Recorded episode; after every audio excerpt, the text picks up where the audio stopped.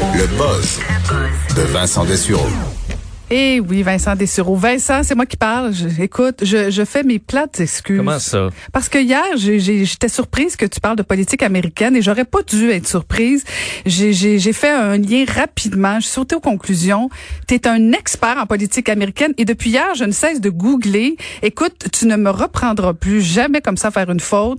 Mille excuses. Ah, ben merci, mille mais, euh, mais c'est vrai que dans le buzz, on parle rarement de, de, De- de ben, politique. c'est ça. pouvait être ça l'origine de la surprise. Et voilà, mais, mais donc... euh, La politique américaine est rendue quasiment dans l'insolite, là, aussi, souvent. Ouais, ben ça souvent Alors, aussi. ça, Mais écoute, euh. Vincent, euh, mille excuses.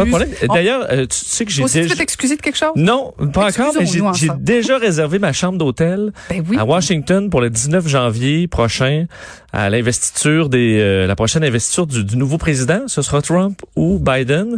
L'un ou l'autre, ça va être un événement qui. Ah. C'est sûr, c'est sûr. Alors, je vais être là, peu importe ce qui se passe, parce que dans les autres années où je suis allé à l'investiture, je devais, la dernière fois pour Trump, j'étais même pas dans l'État, euh, j'étais dans le Maryland parce qu'il y avait plus de chambre d'hôtel. Pour Obama aussi, très, très loin. Hmm. Et là, je suis à quelques mètres de la Maison-Blanche. J'ai hâte. Si je peux me rendre, évidemment, si la frontière est ouverte Ouais, à ben, ce c'est moment-là. Ben, on verra. Mais on se dit janvier, ça, on croise les doigts.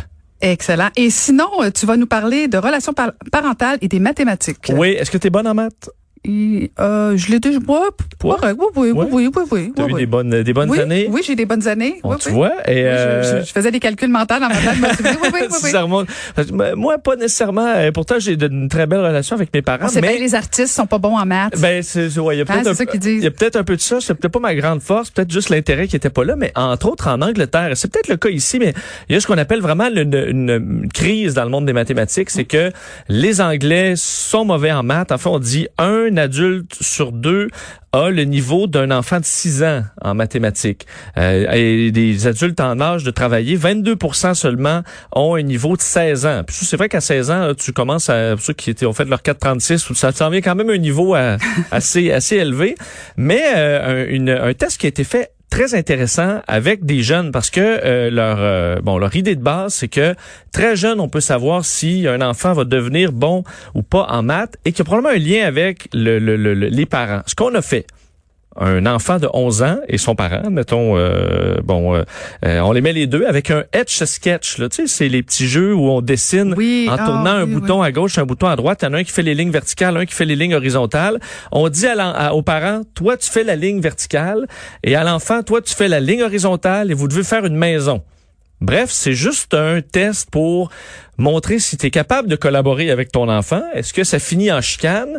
Est-ce qu'on est capable de respecter les idées des autres? Donc, OK, ben là, c'est le temps de tourner. C'est vraiment, ça a l'air simple, mais c'est pas si simple. Probablement un test à faire en couple peut-être aussi. Et euh, on... pas ta loque. Ben, c'est ça, parce que c'est vraiment une situation qui peut être déjà conflictuelle. fait ce jouet? ce jeu? Euh, oui, C'est impossible. Faire une maison avec ça. ben, c'est cas, ça. On n'a pas toute la même maison. hein. Tu vois, c'est c'est pour ça que c'est un défi Mm. difficile. Et euh, les experts ensuite regardaient l'interaction et le mettaient sur cinq niveaux. Donc conflictuel au maximum. Alors, il y a rien qui se fait, on chicane, fait ci, fait ça, euh, vraiment aucun sentiment positif, jusqu'à vraiment très agréable, où là, c'est harmonieux, même qu'on en rit, on dit, ben là, on respecte l'idée de l'autre, on est capable, là, tu fais les fenêtres, tu fais tout ça, et tout tout le monde s'amuse. Et ensuite, on place son l'analyse de ces jeunes-là sur quelques années pour voir leurs aptitudes en mathématiques. Et on se rend compte que c'est fait les meilleurs en mathématiques étaient ceux qui avaient la relation la plus agréable au dessin et ceux qui ont les pires notes, c'est ceux qui étaient incapables de s'entendre avec leurs parents. Alors, on semble montrer que être capable de, de, de- de discuter avec les parents, de travailler ensemble, de collaborer, d'avoir, on dit, une réciprocité. Donc, c'est pas juste le parent qui dit quoi faire, mais il y a un, il y a un travail d'équipe. Euh, ben, ça amène plus vieux à des capacités mathématiques euh, qui sont euh, qui sont bien meilleures. Alors, euh, et ça allait aussi avec, on dit, le niveau scolaire des parents, ça aidait aussi euh, l'implication des parents dans l'étude des enfants. Mais si vous avez une relation harmonieuse, semble que ça aide votre petit futur. On dit à 11 ans, là, c'est un bon, on a déjà une très bonne idée si l'enfant va être bon ou pas en maths. Alors, à surveiller, il y avait un petit élément qui disait les jeux, ceux qui les garçons qui jouent juste à des jeux de garçons, Et ils ont en général un petit peu des moins bonnes notes que des gars qui jouent qui jouent. Et là là, qui jouent aussi à des jeux de, de filles. Et là, tu dis, est-ce que je présume du genre d'un jeu ou pas, là? Mais écoute, c'est l'étude. On dit que les, euh, les, les garçons qui jouaient aussi à euh, ce qu'on, associe plus souvent aux filles ont plus tard des meilleures notes en maths. Mais que c'était quelques pourcentages et que ça nécessite des études un petit peu plus approfondies.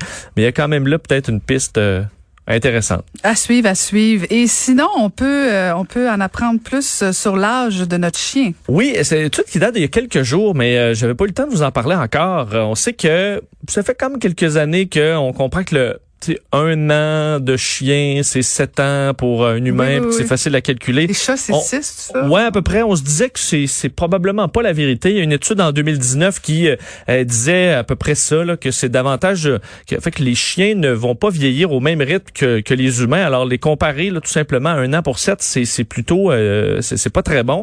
Mais là, étude vraiment plus approfondie qui met ça en chiffres. euh, en analysant l'ADN des labradors, donc vraiment pour voir le, le- le, l'âge au niveau de l'AD de l'ADN pour faire un portrait vraiment au fil de la vie d'un chien. Et ce qu'on se rend compte, euh, c'est qu'effectivement, il y a rien de ça qui tient du 7 ans. En fait, c'est qu'après un an, le chien, puis ça c'est valide pour toutes les races à peu près, là, après un an, le chien a déjà 30 ans. Parce que le chien vieillit extrêmement vite en début de vie. là. Donc, on dit même un chien de 9 mois peut avoir des, euh, j'allais dire des enfants, mais peut avoir des chiots. Alors, vraiment, la première année là pour un chien, c'est euh, il passe de 1 an à 30 ans très rapidement. Euh, on dit à 4 ans, il a à peu près 52 ans. Ah. Tu vois, après 4 ans, là, ton chien court un peu moins vite. Il commence à... Et ensuite, là, ça ralentit beaucoup. Donc, entre un chien de 4 ans et un chien de 9 ans, par exemple, ben là, là, ça vieillit très lentement, alors que nous, ben, on vieillit d'un an par année. Là, c'est, notre comparaison. Alors, euh, c'est pour ça que la comparaison est mauvaise. Et l'utilité de cette étude-là, parce qu'on s'en doutait chez les vétérinaires, ben, c'est de pouvoir, entre autres, être plus spécifique au niveau des traitements des animaux, parce que sachant vraiment quel âge ils ont, on est capable d'avoir un portrait plus, euh, plus utile. Alors, si votre, votre chien a un an, ben, il y a 30. Alors là, il y a pas, y a pas aujourd'hui. 7 ans, puis déjà euh, une portée, là. Hey, c'était déjà compliqué. Quel âge a ton chien? Attends, il y a 7 plus 7. Non, OK. C'est plus un algorithme, ça devient. Bref, en fait, j'ai un, un oncle vétérinaire là, qui, qui disait qu'il est un, des fois un peu bougon. Là. Il disait moi les les les les les, clients là, qui me disent ben là mon chien quel âge? Ben votre chien a trois ans, ben il a trois ans. Bon, ça ça règle le cas. Fait que tu viens tout défaire ta Euh, oui, ben ultimement, l'âge, c'est ça, le temps est pas différent pour un chien. Trois ans, il y a trois ans. Ça peut régler le cas si vous avez des débats internes. euh. Ça peut régler le cas. Euh, une petite vite sur euh, de l'ADN polynésien? Oui, écoute, euh, le- on avait déjà comme euh, idée que les Américains du Sud là, avaient de l'ADN de Polynésiens et vice-versa. Et on savait pas exactement pourquoi. Et on découvre dans une, dans une euh, vaste étude auprès de l'ADN de Polynésiens et de Sud-Américains, mais vraiment des, euh, des peuples indigènes